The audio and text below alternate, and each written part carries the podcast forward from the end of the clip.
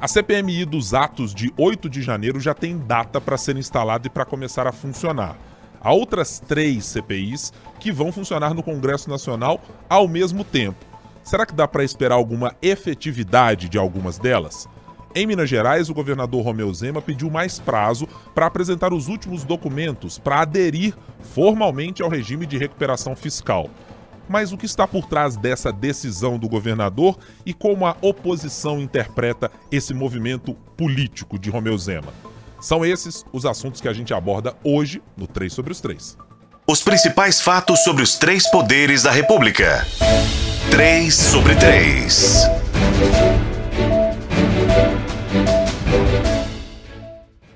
E você, claro que já nos acompanha, sabe que pode nos ouvir todas as sextas-feiras. Logo pela manhã está disponível na sua plataforma principal de streaming, se você estiver nos acompanhando pelo Spotify, pelo Deezer, pelo Tidal. A gente está disponível nas mais diversas plataformas de áudio e você também pode nos acompanhar, claro, nos tocadores específicos de podcast. E ainda tem a opção de acompanhar em áudio e vídeo pelo nosso canal O Tempo, youtube.com/barra O Tempo, onde você vê também como está aqui disposta a nossa bancada, a nossa conversa com Brasília e com Belo Horizonte e, claro, sempre compondo aqui o nosso trio Marina Schettini, editora de política do Jornal o Tempo. Como vai, Marina? Tudo bem? Tudo bem, Guilherme. É um prazer estar aqui de novo. Ricardo Correia, também diretamente de Brasília, da capital federal. Como vai, Ricardo? Tudo jóia? Tudo jóia, Guilherme, Marina, todos que nos acompanham. É um prazer mais uma vez participar com vocês. Vamos começar a nossa conversa hoje sobre Brasília. Afinal de contas, demorou, demorou mais um pouco, demorou mais um pouco, mas parece que enfim teremos CPMI de 8 de janeiro com definições mais claras de quem vai participar, de como a condução pode se dar, pelo menos para a escolha e inicialmente os perfis dos parlamentares, mas ao mesmo tempo tem outras três comissões instaladas na Câmara dos Deputados para funcionarem. Estou falando do caso Americanas, da CPI do MST e também de outra para investigar os mais recentes ou o mais recente escândalo do futebol brasileiro envolvendo aí grupos de apostas e fraudadores, jogadores de futebol uh, e outros temas. Pensando nisso, Ricardo Correia, dá para imaginar que teremos braços parlamentares para dar conta de tanta comissão parlamentar mista e comissão somente parlamentar de inquérito para colocar esse assunto na boca das pessoas, para gerar conteúdo e para fazer relevante todas essas CPIs? Jornalísticos Olha, a gente discute é, depois. Isso viu? que eu ia dizer. Na verdade, não há nem braços jornalísticos nem parlamentares que consigam fazer com que tudo isso seja discutido ao mesmo tempo. Né? Claro que essas CPIs é, vão ficar meio que em segundo plano. Né? Se fosse uma só, já seria difícil hoje, com tantas outras coisas acontecendo, porque tem operações da Polícia Federal, né? investigações contra o ex-presidente, é, várias discussões no âmbito do Supremo Tribunal Federal também, mas considerando essas três CPIs da Câmara, mais a CPMI, que vai ser instalada semana que vem. E ainda deve ter uma CPI das ONGs no Senado, que também já teve o requerimento é, lido e que vai ser instalada também. É muito difícil né, imaginar que as pessoas vão conseguir ficar de olho nisso tudo e que a própria imprensa vai conseguir também dar atenção para isso tudo. Né? É claro que alguma repercussão vai ter, a do, do MST, sobretudo, se a gente olha lá o os membros que estão nessa CPI, você pode apostar que vai ter confusão, vai ter briga, vai ter muita coisa de discussão nas redes sociais. Mas trabalhar quatro CPIs ao mesmo tempo, ou cinco, se considerar também essa do, do Senado, é, é humanamente impossível que as pessoas consigam ficar de olho naquilo tudo, né? É. E, e me parece também, Marina, que há claramente uma dificuldade de construir um discurso único, porque tanto a base de governo quanto a oposição também tem visões e ideias diferentes sobre como tratar esses temas. Né? A discussão, por exemplo, sobre a CPI do MST, tem gente do governo que quer entrar um pouco mais pé na porta para fazer um, um, embate político de dizer, olha, não tem nada a ver com um movimento terrorista ou qualquer coisa como está tentando ser classificado, mas ao mesmo tempo tem gente dizendo, não, vamos mostrar a parte aqui da agricultura familiar, etc. Você vai para o campo da oposição, tem gente dizendo, não, vamos classificar como um grupo terrorista, vamos fazer um outro tipo de embate, tem gente dizendo, não, peraí, vamos colocar as coisas no lugar, é, para investigar se houve algum financiamento do governo, qualquer coisa dessa ordem. Tem muitos custos diferentes, né? A oposição está querendo apostar nessa escalada de invasões. Eles usam esse número de 33 invasões desde o começo do governo Lula até o fim de abril para mostrar que é muito mais do que teve sempre ligar o movimento ao governo. O governo está indo com essa aí de que achando que a CPI, dizendo pelo menos, né? Que a CPI é uma boa, uma boa oportunidade para mostrar como que o movimento se profissionalizou, como que se organizou, como que não é, é isso que, que eles tentam fazer essa criminalização. Mas se a gente olha, como o Ricardo falou, quem está integrando essa comissão, o governo comeu mosca demais. E o pessoal do MST está com muito bronca do governo, porque diz que o governo demorou, ficou atento lá só a CPM do 8 de janeiro, deixou a do MST para lá e eles acabaram conseguindo emplacar e emplacar só a oposição. São 54 membros, 40 são da oposição. A gente tem, é. além de tudo, a gente tem presidência e relatoria, ou seja, os requerimentos vão ser aprovados pela oposição. Quem vai fazer as primeiras perguntas, ou seja, quando está todo mundo prestando atenção, vai ser oposição. São pessoas extremamente aguerridas. A gente tem o ex-ministro do Meio Ambiente do governo Bolsonaro, Ricardo Salles, na relatoria. Já te diz muita coisa, né? Até quem é do União Brasil, que teoricamente é base, é, é o Kim, que é Kataguiri, que é super contra governo. Então, se essa é, CPI, que eu acho que é a que pode dar um pouco mais polêmica, realmente tiver um espaço, acho que é bom, teoricamente, sempre para o governo, quando a gente tem um monte de CPI, porque nenhuma cola. Mas a gente tem é. a CPI das americanas que chega tarde, assim, parece que o time foi, né? Ninguém. E vai ser mais técnica. A CPI das apostas esportivas, eu acho que vai ter um olhar mais da população, porque todo mundo é muito ligado no futebol. Acho que o tema interessa mais do que qualquer outra coisa, mas fica tudo ali muito pulverizado. Só que a CPMI, a CPI da do MST, tem gente que vai dar muito trabalho. O governo ainda tentou colocar a gente ligado ao movimento para tentar emplacar essa narrativa aí, mas eu acho muito difícil colar, porque não tem cargo nenhum de comando na CPI. Eu é. fui prestar atenção, inclusive, Ricardo, fazer uma continha lá básica de contar apenas na Câmara dos Deputados quantas comissões você tem instaladas ou estão de alguma maneira funcionando entre grupos de trabalhos. São 30 comissões permanentes, tem 13 comissões mistas, as três CPIs que nós computamos aqui, mais duas comissões especiais de combate ao câncer de violência obstétrica e morte materna, seis comissões externas e três grupos de trabalho. Obviamente que estamos falando de 513 deputados, então, em tese, você tem gente para trabalhar em todas essas frentes. Mas não tem agenda para isso aqui tudo, enquanto o Congresso precisa de base, precisa de gente para aprovar requerimento, precisa de gente que é suplente, por vezes participar de uma comissão, mas tem que correr no plenário para prestar atenção. Geralmente é terça, coisas, quarta né? e quinta, porque segunda e sexta, é. fim de semana tá todo mundo viajando. É, assim. É, então não é nada simples você ter o funcionamento operacional normal da Câmara, que já exige, exatamente por isso que a Marina citou, as segundas e sextas bem devagar, né? Muito mais de é, ações políticas dos parlamentares fora de votações ou fora de plenário do que propriamente aquelas que acontecem nas comissões. E aí você tem que mobilizar tudo isso organizando e fazendo reunião com parlamentares para dizer: hoje a gente vai para que lado? Requerimento vai para cá, vamos trazer quem? Como é que vamos preparar o depoimento? Quem vai primeiro? Quem vai depois? E se a gente olhar pela CPI da Covid, por exemplo, ficou muito nítido que quando você tem discursos muito dispersos, mesmo na base de governo ou uh, na oposição, você tem coisas que ficam tão soltas que as coisas acabam não pegando, né? Você fica com aquele efeito é. uh, teflon, muitas vezes. A, a, a, oposição ou a base de governo quer que aquela pessoa que está sendo ouvida é, ou seja completamente ignorada, ou que tenha uma participação uh, majorada naquela história de dizer, não, esse aqui é o culpado. Mas aí você não tem gente que se organizou, não deu tempo de juntar quem era da base para fazer pergunta, não deu. Nem então, de se preparar, né? É, minimamente, é. né? Então, assim, é. assim, é, é uma questão é. quase humana de não conseguir colocar todo mundo junto, fazendo o mesmo discurso alinhado com tanta coisa funcionando, né?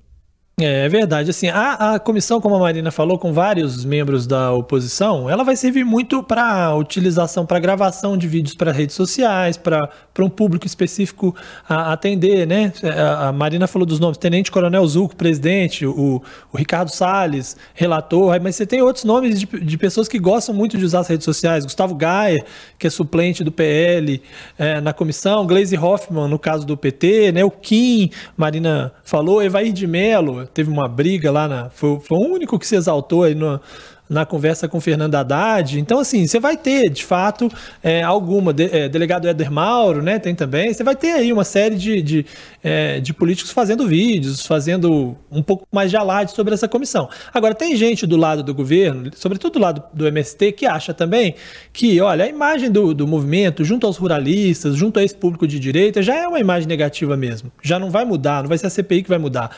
E, ao mesmo tempo, outras pessoas vão poder conhecer um outro lado do MST, porque essas pessoas vão ser chamadas lá para depois e vão acabar falando de coisas sobre o movimento, né? E aí vão conhecer um outro lado do, do, do MST também. Eu, por exemplo, moro numa quadra aqui em Brasília que tem uma feira do MST no fim de semana. Todo sábado tem uma feira grande do MST. Eles fazem lá é, é, vendem lá produtos diversos de feira e tem lá alguns debates, algumas coisas. Tem também um armazém do campo que fica na quadra também que eu moro. Na verdade, são duas quadras diferentes, mas é, são próximas.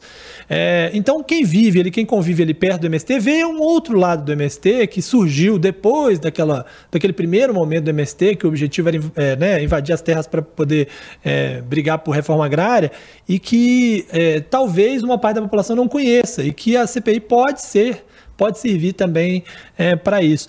Eu queria chamar a atenção sobre, é, falando das comissões, sobre as outras comissões, é, sobretudo sobre a comissão do futebol, né? A da manipulação dos resultados de futebol.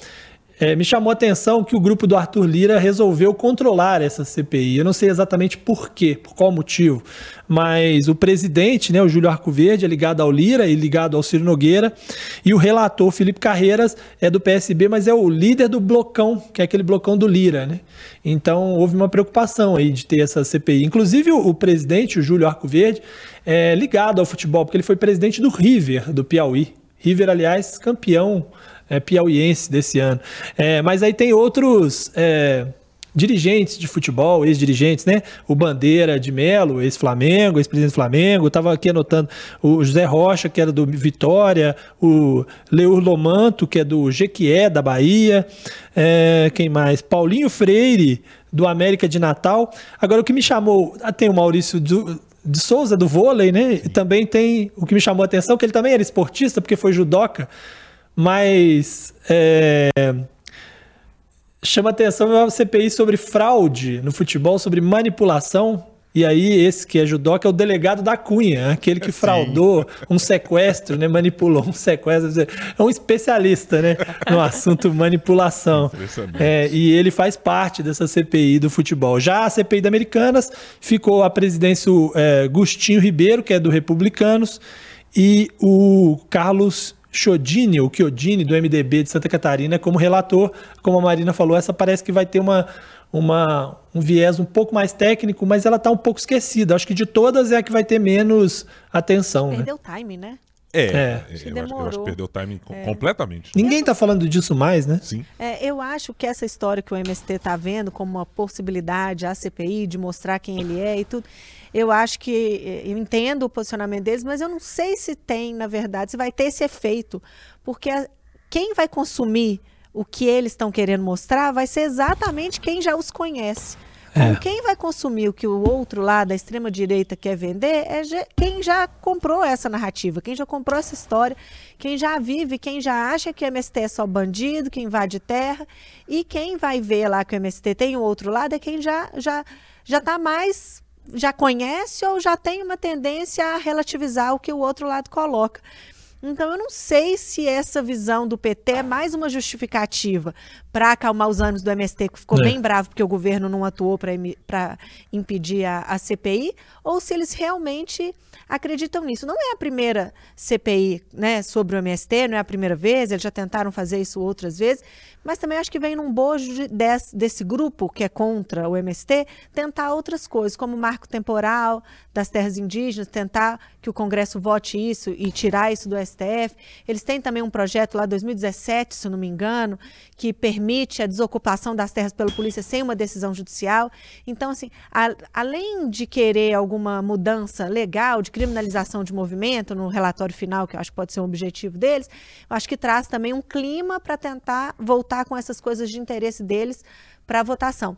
E eu acho que essa CPI da, das apostas esportivas que pode dar uma frustrada nesse povo da extrema-direita por isso, porque interessa a todo mundo, todo mundo quer saber de futebol, indigna muito, o povo fica danado da vida porque fica aí se matando por causa de futebol e vai descobrir que, no, no fim das contas, muitas vezes não é o sofrimento deles ali, valeu algumas centenas de milhares de reais para quem está manipulando as coisas. Ô, ô, Ricardo e Marina, se eu fosse dar um pitaco e apostar meus dois centavos é, nessa dúvida que você lançou aí sobre a, a, a CPI das, das apostas esportivas, Ricardo, eu acho que se a gente olhar para as relações das federações e por quem ocupa postos nas federações, e vou citar aqui o caso da Federação Mineira de Futebol, que é um grupo vinculado à família Aro, né?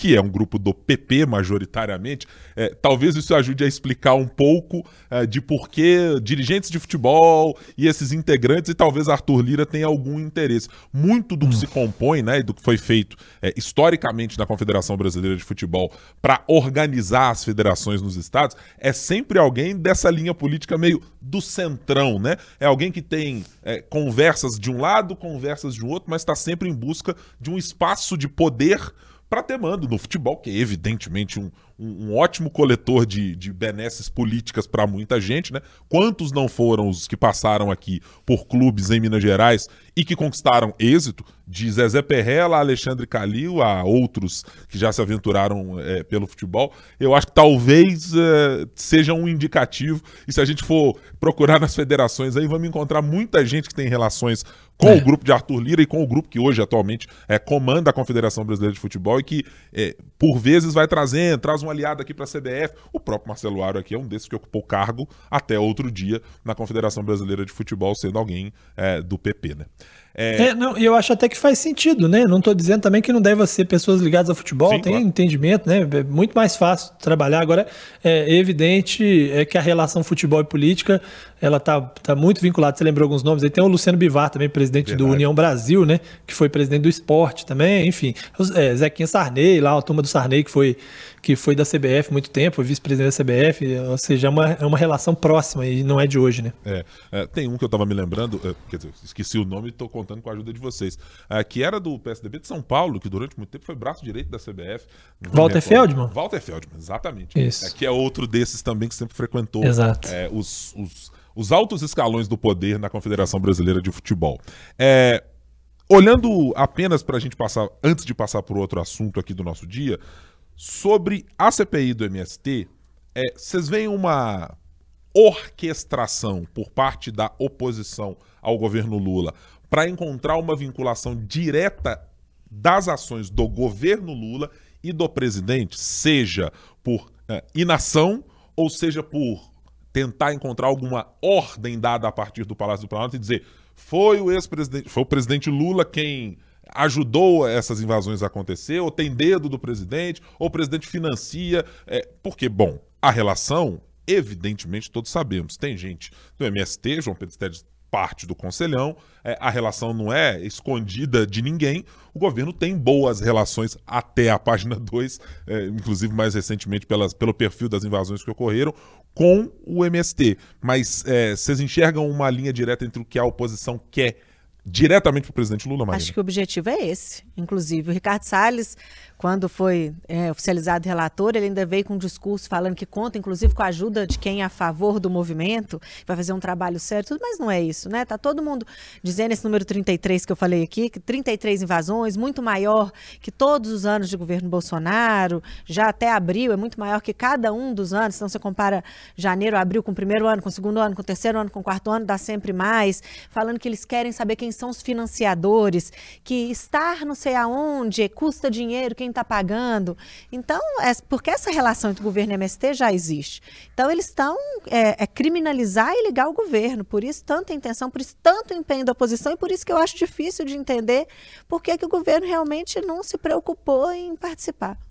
É, eu acho que uma das estratégias, que inclusive já está funcionando de certa forma, é tentar obrigar o governo a sair em defesa do MST para inviabilizar qualquer aproximação do governo com os setores do agronegócio. Né? Eu acho que Isso ficou muito nítido quando houve a feira da reforma agrária no fim de semana e vários integrantes do governo participaram até para acenar o MST depois dessas irritações geradas pela CPI. Então foi lá o Alckmin, foi lá o ministro do Desenvolvimento Agrário, foi lá o ministro Paulo Pimenta, o Fernando Haddad postou sobre o assunto, né? Postou inclusive uma foto dele lá com o fubá do MST, que eles estavam usando num banner. É, eu acho que e isso já gerou uma reação da, da Frente Parlamentar da Agropecuária. Então acho que é esse o objetivo, de fazer o governo sair em defesa do MST para dizer, olha aí, tá vendo? O governo está do lado do MST, não está do lado dos, dos verdadeiros produtores e tal, blá, blá, blá, blá. Esse é um ponto. E outro é dizer, ó, o governo, vamos investigar quem financia, é uma estratégia para dizer o seguinte: assim como vocês falam aí sobre o 8 de janeiro, sobre os atos que aconteceram no país e tal, que estão buscando financiadores, a gente também considera a invasão de terra um, um, um, ato terrorista e a gente também quer saber quem financia esse tipo de coisa, babá, babá. É, eu acho que é esse o acho que é esse o ponto aí, os dois pontos principais dessa estratégia da oposição e assim, de certa forma, é, nessa estratégia muito provavelmente vão conseguir chegar pelo menos nesse objetivo de forçar o governo a se vincular mais ao MST e dificultar um pouco a relação do governo com o, os setores do agro. Ah, é, parece muito provável e acho que o governo a dificuldade que me parece a mais clara é de se equilibrar exatamente nesse é. lugar, né? Entre o quanto eu devo defender um movimento que é, me causa danos é, num lado, mas evidentemente me causa benefícios de outro por uma ligação, por trabalho de base, etc., por alcance no campo a uma população que não é a, a do agro como donos do agronegócio, né? Não estamos falando aqui dos fazendeiros, etc. Estamos falando de gente de trabalhadores, de camponeses, etc. Então, eu estou muito curioso para ver como vai ser esse equilíbrio do governo em conseguir fazer esse debate sem se atrelar por completo, mas sem poder se distanciar na mesma medida também. Tô bem curioso para ver. Falemos agora, Marina e Ricardo, sobre a situação em Minas Gerais. Tivemos uma notícia no início dessa semana de que o governo Romeu Zema decidiu pedir mais prazo ao Tesouro Nacional, ao governo Lula em última instância, para que a sua adesão ao regime de recuperação fiscal, apresentando o plano de recuperação fiscal, que é uma das fases em que indica como o governo pretende pagar o que precisa pagar, equacionar a venda uh, dos seus ativos, para incluir, para uh, ah, valer na dívida e tudo mais. O governo pediu mais prazo para que isso acontecesse até o final deste mês, início do próximo mês. É, Marina, eu estou dividido entre o governo Zema perdeu o timing, o governo Zema fez isso de propósito, por algum objetivo específico. É, eu ainda estou em busca de uma resposta que satisfaça porque o governo Zema não apresentou um plano que, se olharmos para o noticiário há algum tempo, era tido como essencial pelo governador, declaração que ele deu em 31 de agosto do ano passado. Depois, é, o governador dizia: precisamos de RRF, porque senão as contas nunca fecharão. Precisamos de RRF depois, porque senão o salário do funcionalismo não poderá ser colocado em dia. Mas de repente o governo deixa o prazo para no último dia apresentar um pedido de mais prazo para o Ministério da Fazenda? Estamos todos com essa dúvida, né, Guilherme? A gente ainda conversava aqui antes, pô, são 16 dias só a mais. Então, será que faltava o quê? Colocar no envelope? Esquecer de colocar no envelope? Que é um plano que é tão prioridade, tão, tudo o governo Zema atrelava ao RRF. Mas algumas coisas a gente já sabe. A gente já sabe que esse plano que ele apresentou não foi um plano bem aceito pelo governo federal. Lembrando que quando ele mandou essa primeira versão, porque é um plano mesmo, é assim, olha, ele tentou lá na Assembleia, durante o governo dele quase todo, aderir ao RRF, Regime de Recuperação Fiscal. Vou falar só uma vez, para depois ir no RRF. A gente vai revezando aqui, é eu, muito trava-língua para uma pessoa que não é do rádio. então ele tentou lá o RRF na Assembleia, nunca conseguiu então foi lá no Supremo, o Supremo disse: olha, como a Assembleia foi omissa, nesses termos mesmo, nós estamos autorizando entrar. Então o governo lutou, lutou, lutou até que conseguiu. Aí ele deu ok lá pelo governo, ainda na gestão Bolsonaro, e aí falou assim: ok, agora você tem um ano para você fazer um plano. É um plano mesmo, para dizer assim: olha, para eu conseguir o que você está me dando de benefício, eu vou cortar aqui, eu vou aumentar a arrecadação ali, eu vou fazer isso. Quais são as metodologias ali que eu vou usar, o método, quais são as, as ações que eu vou usar para poder conseguir chegar no, no plano, no nível que você quer, você poder me dar essa facilidade de eu te pagar a dívida. Ok? Ok.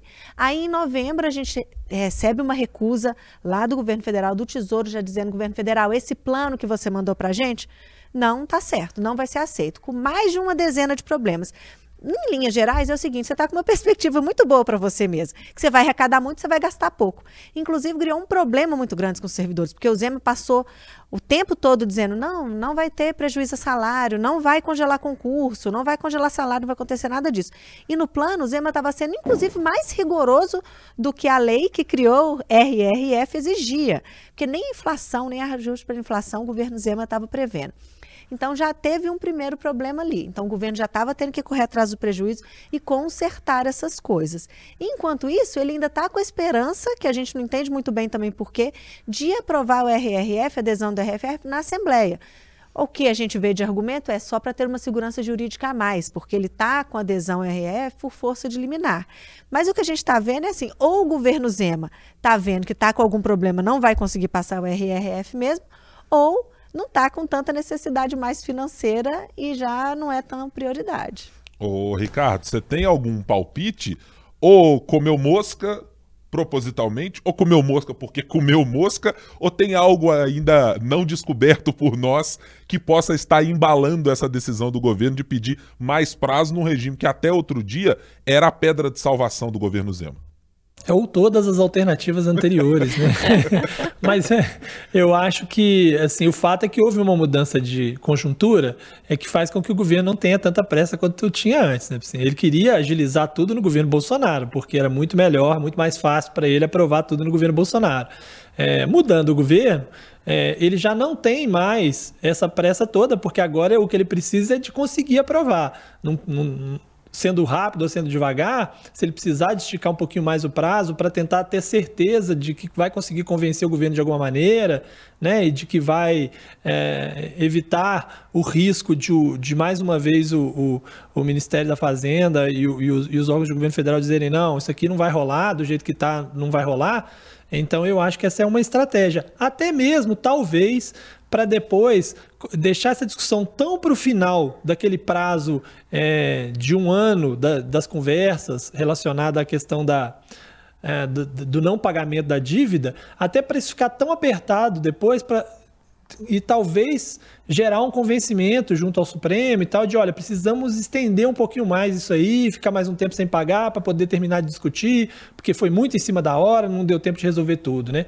Então, mas isso isso mostra uma dificuldade, né? óbvio, uma dificuldade clara do governo para fazer valer isso, sobretudo lá uh, junto ao governo federal. O que também não é surpresa para ninguém, diante da postura do governador com o governo federal. Né? Falamos disso aqui já algumas vezes. É, o governo federal, eu, a gente ouviu aqui de pessoas em Brasília uma irritação muito grande com o Zema logo após o início do governo, por conta daquelas falas é, do 8 de janeiro e tal, e, e, já naquela época diziam, olha, não vamos perseguir ninguém, mas assim, é, vamos olhar tudo com lupa, né? O governo de Minas não tem o mesmo, a mesma abertura no governo federal, por exemplo, que tem o governo de São Paulo, que o governador liga para o presidente para pedir desculpa porque um secretário lá falou algo é, que ficou ruim para o governo federal, etc. E tal. Apesar uh, da proximidade de Tarcísio com Bolsonaro, como o Zema também tinha. Então, a relação é diferente de alguns estados oposicionistas e, da, e a relação de Zema uh, com o governo federal. E isso faz diferença nessas horas, é, e talvez por isso o governo o, de Minas queira não queira arriscar, né? Queira gastar o máximo de tempo possível para ter mais certeza de que vai conseguir chegar numa negociação é, com o governo federal. É. é vou pegar alguns indicadores aqui, Ricardo, e eu, eu tentei buscar de ontem para hoje algumas posições para entender por que desse movimento do governador ou a interpretação que se faz dele. É, a primeira, que eu ouvi de uma pessoa da Assembleia Legislativa, de um escalão importante, era o seguinte: bom, não temos a pressa de aprovação do regime de recuperação fiscal, por quem é o porque quem é o pai da matéria, o governo Zema, até agora sequer desarquivou o projeto de 2019, que não começou a tramitar, inclusive, em função das disputas, inclusive foi o que motivou o Supremo Tribunal Federal a tomar a decisão já citada aqui pela Marina. Mas, bom, se o próprio governo Zema não quis desengavetar no melhor momento em que ele tem, depois de muitos anos, com a base absolutamente tranquila, ou em boa parte tranquila, e com a oposição vociferando, mas distante dos piores momentos de governo Zema, por que é que nós vamos nos preocupar com isso? Deixa o governo resolver esse problema lá. E a proposta, factualmente dizendo, não saiu de fato do arquivo para voltar a iniciar alguma tramitação. Uma outra pessoa é, com quem eu conversei hoje pela manhã, é, nessa quinta-feira, me dizia o seguinte: com as condições apresentadas pelo governo Zema, ou seja, as bases que iniciaram a conversa do regime de recuperação fiscal lá em 2019, aquele quadro pintado na parede de receita, de despesa, de ICMS, de quanto tem de arrecadação, de crescimento vegetativo da folha e tudo mais, nada daquilo é compatível com uma boa parte da realidade que se tem hoje. Então, as bases para fazer uma negociação ficaram muito diferentes no espaço de três, quatro não tá anos. tão ruim quanto estava antes. Em resumo, Marina, é. A pessoa me diz, não tá tão ruim quanto esteve antes. Nesse período, você teve um acréscimo importante de recursos em função do período pandêmico, de aumento no, no, preço do minério. Essa foi uma questão mencionada pela pessoa com quem eu conversei, ao dizer: ó, o governo conseguiu arrecadar e melhorar um pouco da sua arrecadação. Ainda que teve perdas no ano passado com a, a, a mudança forçosa do ICMS dos combustíveis, o saldo não foi ruim. E o próprio governo Zema neste ano de 2023, chegou, aliás, acho que no final de 2022 ou no início de 2023, eu, não vou lembrar exatamente a data, chegou a fazer um anúncio do governador com a secretária Luísa Barreto ao dizer: não, nós conseguimos aqui um superávit de 2,2 bi, não está nada resolvido. É, então, tem alguns componentes que sinalizaram na interpretação dessa pessoa que o Ministério da Fazenda vai olhar para isso agora e dizer: mas peraí, se você estava exatamente com o Pires na mão desde 2019 Agora você está fazendo o anúncio de que não está tão ruim assim, já aconteceu reajuste de servidores nesse período. É, há uma discussão agora do governo, desde o início do governo Zema, para reajuste dos servidores, da educação, dos servidores da carreira como um todo e da segurança pública. Então, onde é que está esse problema todo que o governo precisa apostar no regime de recuperação fiscal como pedra de salvação? E aí, uma informação que essa pessoa me disse, muito mais de bastidores. É, no Ministério é, e na Secretaria do Tesouro, que trata disso, é, tem uma cisão nesse momento entre quem acha que o governo de Minas é, pode entrar para o regime de recuperação fiscal, apresentando todas as condicionantes, e gente para quem a pessoa não me sinalizou isso, essa é a minha interpretação. Para quem os discursos mencionados pelo Ricardo que causaram insatisfação por parte é, da base lulista daquilo que foi dito pelo governador Romeu Zema sobre atos de 8 de janeiro e muito mais, é, ecoaram mesmo nos setores técnicos é, do governo federal, a ponto de, digamos, não tornar a vida do governo de Minas tão fácil assim quanto era de se esperar. E até ouvimos isso aqui da própria secretária Luísa Barreto, ao dizer, em certo momento, não, a gente tem menos preocupação. Aliás, não foi da Luísa, não, foi do, do vice-governador Matheus Simões. Ao dizer, nós temos uma preocupação um pouco menor com a discussão do regime de recuperação fiscal, porque é uma questão técnica a ser tratado. O que só sinaliza que questão técnica nunca está imune à política, né? Exatamente. Então o governo vai ter que abandonar realmente o regime de recuperação fiscal, porque mesmo com ele tendo autorização da Assembleia, se ele resolver desengavetar o projeto, se ele resolver colocar para votar, se ele conseguir aprovar, ele ainda vai ter que voltar e começar esse processo que já está no limite, chega no fim agora, dia 31 de maio, com pedido de extensão, para ele negociar com o Tesouro. Essa é a fase que ele está negociando com quem vai de fato deixar. Se o Tesouro virar para ele e falar assim, olha, não pode, não pode, acabou, você não tem qualificação. Qualificação, na verdade, você não está tão ruim assim que você precisa. Não está habilitado, você é, não está, a dívida Você do... não cumpre os pré-requisitos, então acabou. É. O governo vai ter que fazer o que a oposição está dizendo desde a da gestão passada e procurar alternativas. Porque o que eles falam é, governador, você nunca pensou em outras alternativas? Enfiou na cabeça que é o RRF, o RRF acabou, a gente não consegue nem discutir com vocês outras opções, então o governo vai ter que fazer isso. É, e veja, tem um outro ponto, Ricardo e Marina, é, e eu e Marina conversávamos, Ricardo, isso aqui antes da gente iniciar aqui a nossa conversa, é, o próprio governo Zema deu um indicador de que o regime de recuperação fiscal não necessariamente era a única pedra de salvação. No discurso, na boca do governador, claro, sempre foi tratado dessa maneira. Mas há que se lembrar, no ano passado, eh, no meados para o final da gestão Zema 1, houve a apresentação e a aprovação de um projeto que permitia a renegociação das dívidas à margem do regime de recuperação fiscal, à margem do projeto que tratava disso. Ou seja, o próprio governo criou uma alternativa para dizer, ok, naquele momento não podíamos andar com o regime de recuperação fiscal, porque havia ali um impedimento por parte do presidente da Assembleia, Agostinho Patrus, na briga que estava instalada entre Executivo e Legislativo. Mas o governo apresentou uma alternativa. É, eu imagino que a oposição também possa usar isso a ponto de dizer: bom, governador, a gente até considerava que o regime era importante, mas já que só apresentou uma outra proposta, por que, que a gente não vai discutir essa outra proposta, É. né? Não, principalmente depois do vazamento de informações sobre né, o, o regime, na linha de que ele era mais duro do que inicialmente havia sido proposto. Aquilo tudo eh, gerou aí um, um sentimento eh, de que não adiantava tentar aprovar isso, né, colocar isso em discussão, porque isso não ia avançar. E ainda tem a questão de que estamos discutindo situação fiscal dos estados e tudo, no momento em que a gente vai ampliar a discussão sobre a reforma tributária, que pode é, mudar totalmente os números, né? As coisas podem se tornar completamente diferentes. Ainda que se diga que não vai haver é, mudança da carga geral tributária no país, você vai gerar redistribuições, provavelmente. Alguns estados vão ganhar, outros vão perder e tal. Então, essa é uma discussão que também é, impacta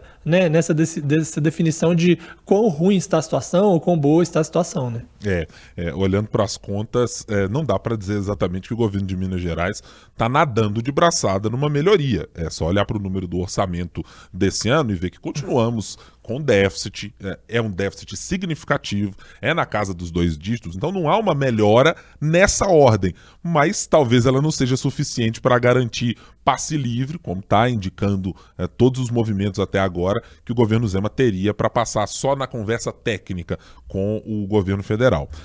Vamos chegando aqui ao final do nosso 3 sobre os 3 dessa semana e partindo para, não as considerações finais, mas as apostas para a próxima semana. Marina Schettini, começando, aliás, por Vossa Senhoria, é, tem um monte de coisa na mesa. Tem 15 dias de prazo para a RRF, tem CPIs aqui e acolá, aos montes. A sua mirada para esta próxima semana é em quê? Ah, eu vou de marco fiscal. O governo conseguiu aprovar com mais folga, né? Na verdade, perto ali do que ele imaginava. O governo falava em mais de 300, e foi mais de 300, mas não imaginava que seria tão mais de 300. Então, vamos ver se vai continuar, quando o mérito for para votação, se vai continuar nesse mesmo caminho e vamos ver como é que vão ser as negociações até lá. Ricardo Correia, qual é a sua aposta? Ah, a Marina, na verdade, sempre rouba a minha, Oh, a minha Deus. proposta, entendeu? De aposta da semana. Eu queria era também isso. apostaria no, no Polêmica. arcabouço fiscal. Eu não queria apostar de novo na CPMI, porque eu não aguento mais apostar que agora vai a CPMI e ela não ir. Então, vamos trocar. Mas- Eu aposto na CPMI e você É. aposta no marco fiscal. Não, mas tudo bem, mas já que você apostou no marco fiscal, vamos, vamos fazer essa aposta conjunta aqui e colocar a CPMI, é, porque na, no dia 23 ela deve ser é, instalada, né? E pelo menos no primeiro momento vamos ter aí algum, algum burburinho a respeito dela. Então vamos de CPMI e arcabouço fiscal. É, a minha aposta é uma aposta militar. Estamos gravando esse Olha, podcast que na quinta-feira e antes do depoimento do tenente-coronel Mauro Cid, ex-ajudante de ordens do presidente da República, que depõe poucos dias depois do presidente Jair Bolsonaro. Aliás, um dia depois né, do depoimento do presidente, é, dois dias depois do Dois, presidente, presidente terça, na né? terça-feira. É. Dois dias Isso. depois do depoimento do ex-presidente Jair Bolsonaro. E eu estou absolutamente curioso para entender se a linha de defesa adotada eh, pelo ex-presidente de que se houve qualquer coisa, eu não tenho nada a ver com essa história e podem ter feito a revelia mesmo sendo ajudante de ordens, pagava conta, etc. Tinha acesso até o, a senha do GovBR. Eu tô curioso para ver o que a defesa de Mauro Cid construirá como linha argumentativa. Vai receber toda essa bomba pro colo? Vai tentar fracionar essa bomba de alguma maneira? É, tô muito, muito, muito curioso mesmo para ver onde isso vai dar. Certamente é assunto que a gente poderá trazer na semana que vem no nosso 3 sobre os 3. Ô Ricardo, um abraço. Até semana que vem. Um abraço, Guilherme, Marina, todos os ouvintes. Até semana que vem. Marina Schettini, obrigado mais uma vez. Semana que vem, Vossa Senhoria estará por aqui, né? Sim, com certeza. Até semana que vem. É, nunca falha. Esse, esse trio aqui nunca falta. Nunca. Ah, o três sobre Não três. acontece. É uma regularidade impressionante, né? Muito obrigado a você que nos acompanhou nesse 3 sobre os 3 dessa semana. Você pode nos assinar e nos acompanhar, seja no nosso canal do YouTube, youtube.com.br o tempo, também na sua plataforma principal de ouvir podcast, de escutar música. A gente está disponível Spotify, Deezer, todas as plataformas. Procure aí o 3 sobre os 3 semanalmente. Sempre às sextas-feiras a gente está com conteúdo novo analisando os três poderes da República e os assuntos que passam por cada um deles. Muito obrigado pela sua companhia. Tchau, tchau.